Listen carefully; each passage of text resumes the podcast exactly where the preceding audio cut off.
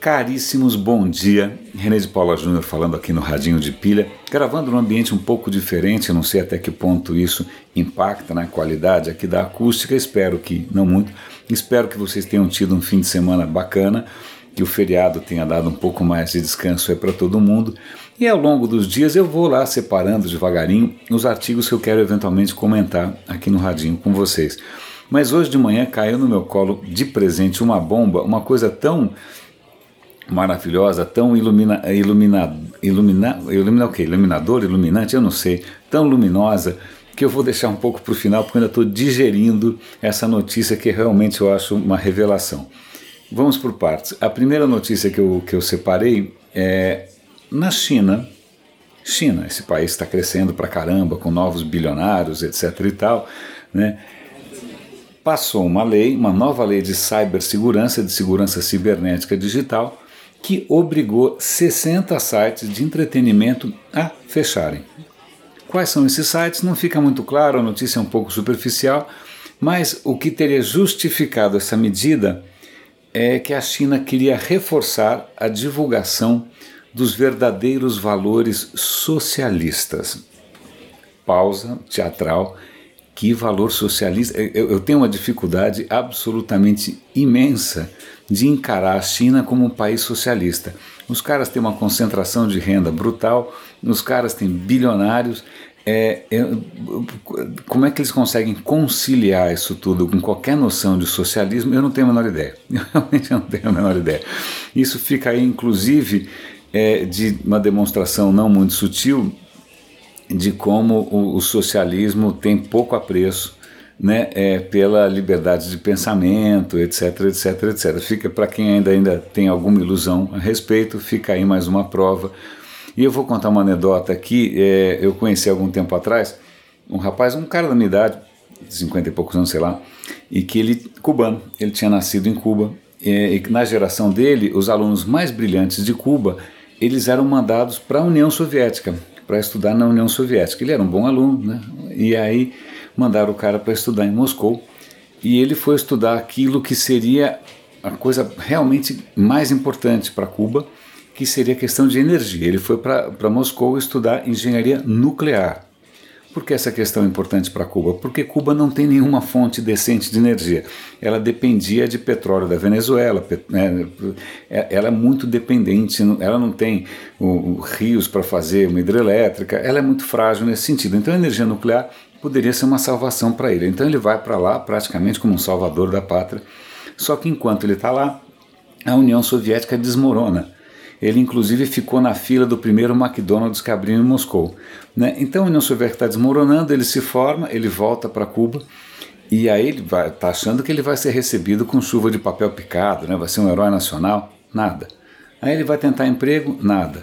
Em outro lugar, nada. Vai pedir um emprego aqui, nada. Todas as portas fechadas. Aí uma hora ele chama um amigo na chincha e aí o cara fala: Olha, eu vou mostrar o que eu recebi aqui. Aí ele mostrou uma carta em que dizia: Olha, o nosso companheiro Fulano de Tal, é, ele foi exposto, ele foi exposto. É, como é que qual era a expressão que era usada? Ele foi exposto eu não sei se é o capitalismo ou a derrocada do comunismo, ou seja o que for. De qualquer maneira, então a gente acha que ele tem que voltar para as raízes do verdadeiro comunismo cubano. Em suma, depois de estudar cinco anos de engenharia nuclear em Moscou, aprender russo, etc. e tal, o cara foi forçado a plantar tomates. Bonito. Bom, eu, desculpa essa pequena anedota aqui, mas é para mostrar essa história de verdadeiros valores socialistas, dá vontade de mandar plantar tomates lá na China mesmo não dá para entender. Se vocês, aliás, se alguém conseguir me explicar aqui por que a China ainda é um país socialista, eu, eu, eu agradeço. Mas vamos lá. É, a Amazon, falando agora do, do, do capitalismo, é, acabou de patentear uma ferramenta que eu fico de cabelo em pé. O cara do artigo né, não, não, não, subiu muito nas tamancas, mas eu acho que merecia. Mas o que acontece? A Amazon está fazendo lojas físicas, certo? Certo. Nas lojas físicas vai ter Wi-Fi grátis, certo? Certo. No Wi-Fi grátis da, da Amazon, você não consegue acessar lojas concorrentes, então você não consegue comparar preços. Que tal isso? Que tal essa história da Amazon criar ferramentas para que você não consiga comparar os preços da Amazon com outros preços? Curioso, porque isso sempre foi uma das, das forças da Amazon. Né? Você está numa loja, você vê quanto custa, deixa eu ver quanto custa na Amazon e você compra na Amazon. Agora ela pegou essa mesma mecânica e, e simplesmente virou de cabeça para baixo. Mais uma vez, é, tecnologia com ética duvidosa, no meu caso não é nem duvidosa, eu acho que é uma absoluta falta de ética. Né? Espero que algum grupo de consumidores esperneie, espero que sim. Né? Mas o artigo é interessante porque ele mostra justamente a possibilidade de que ninguém esperneie. Né? Vamos lá. E agora eu vou deixar por último a matéria que realmente me empolgou, que é uma matéria na Atlantic. Atlantic é uma revista super conceituada americana. O título da matéria é Poder causa dano cerebral. Poder causa. Eu achei que fosse alguma coisa satírica, que alguém quisesse tirar sarro do Trump, né? Não, na verdade são décadas de estudos e eles citam vários pesquisadores de diferentes países que começam a perceber que, numa posição de poder, o cérebro do indivíduo começa a mudar. Começa a mudar e de uma maneira com um padrão de um padrão muito claro. padrão muito claro. Eu estou rindo aqui. O, um dos pesquisadores diz que, num caso extremo, essa alteração no cérebro de quem tem poder equivale a uma lesão cerebral. O que, que acontece? Eu vou ler aqui, quer ver? Ó? Ele está contando uma historinha toda, aí ele conta quais são os sintomas. Olha aqui, as pessoas, o cara se torna mais impulsivo, ele perde o medo do risco, e aí o mais importante de tudo, ele perde a capacidade de ver as coisas a partir da perspectiva alheia. Né? Ele fica centrado nele mesmo.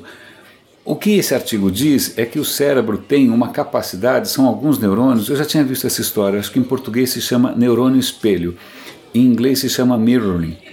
É, esses neurônios espelhos, todos nós temos, eles funcionam o tempo inteiro e é assim, eu vejo você, sei lá, picar abobrinha pela primeira vez. Eu nunca piquei abobrinha, mas se eu vejo você picar abobrinha, o neurônio espelho está registrando aquilo. Se eu quiser picar abobrinha, eu vou conseguir muito rapidamente, porque o neurônio espelho aprendeu né, só de observar. É, isso explicaria, inclusive, por que, que a gente aprende línguas tão rapidamente, por que, que a gente aprende tantas coisas tão rapidamente, porque você tem esse mecanismo no cérebro. Aparentemente, pessoas em posição de poder anestesiam essa capacidade cerebral e elas vão cada vez mais perdendo essa ponte, né, essa conexão com o próximo, com o outro. Né? E o que isso acaba induzindo são pessoas que vão se isolando, que são incapazes de perceber é, o que os outros estão sentindo, são incapazes de se preocupar com o que os outros estão sentindo, que começam a confiar apenas na própria intuição, né, não dão mais ouvidos a ninguém, o cara vai se isolando. É curioso porque isso é uma confirmação médica, científica, de várias colocações de filósofos ou de pensadores. Alguém já tinha dito lá atrás que o poder corrompe, mas o poder absoluto corrompe absolutamente. Ele estava falando talvez de uma maneira empírica né? Mas aparentemente o fato de você não ser contestado, o fato de ter gente puxando o teu saco, o fato de você ser todo poderoso provoca uma alteração na maneira como o seu cérebro funciona.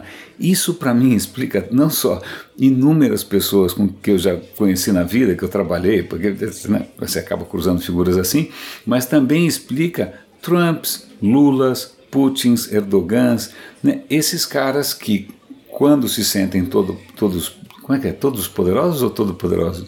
Alguém com português melhor aí me corrija. É, espanam, surtam.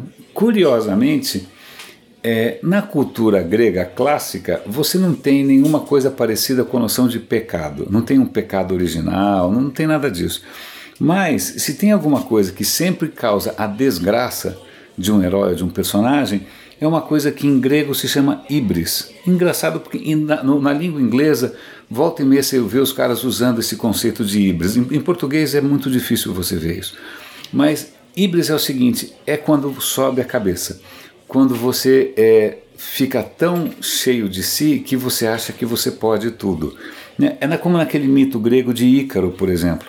Né? Ícaro vai escapar do labirinto de Creta, que tem lá o Minotauro, o monstro, ele faz umas asas com penas e, e tudo ligado com cera de abelha. Ele consegue voar, mas aí ele se empolga, aí vem a questão do Ibris, por mais que o pai dele fale, olha, não vai lá, não, né, não, não, chega muito perto do sol, né, você vai, bom, ele voa muito alto, chega perto do sol, a cera derrete, ele cai. Né? Então o mito de Ícaro é um pouco essa noção de que você perde a cabeça e você acaba caindo. Então essa ibris grega parece sim ter algum fundamento neurológico, biológico que aparece no scan magnético. Se você fizer uma ressonância, você percebe que o cérebro de alguém poderoso está reagindo de maneira diferente. Leia o artigo. Eu acho, para mim é prêmio Nobel porque isso explica tanta coisa. Isso explica na, na verdade, eu tinha outra tese antes, que agora eu vou ter que engavetar. Eu achava que as pessoas com essa deficiência buscavam o poder. Não, pelo visto, pessoas que buscam o poder, de repente elas até tinham uma certa deficiência, mas o poder faz com que essa deficiência se consolide e aí o cara vire um monstro, um Lula, um Trump, um Putin, essas figuras assim. Caríssimos, é, hoje de, de novo me exaltei com a história da China, espero não ter ferido suscetibilidades políticas e também história de Cuba, mas de qualquer maneira, é, um grande abraço, até amanhã. Poxa, e compartilhe o radinho, compartilhe o radinho. É, o radinho é, é grátis. Abraço.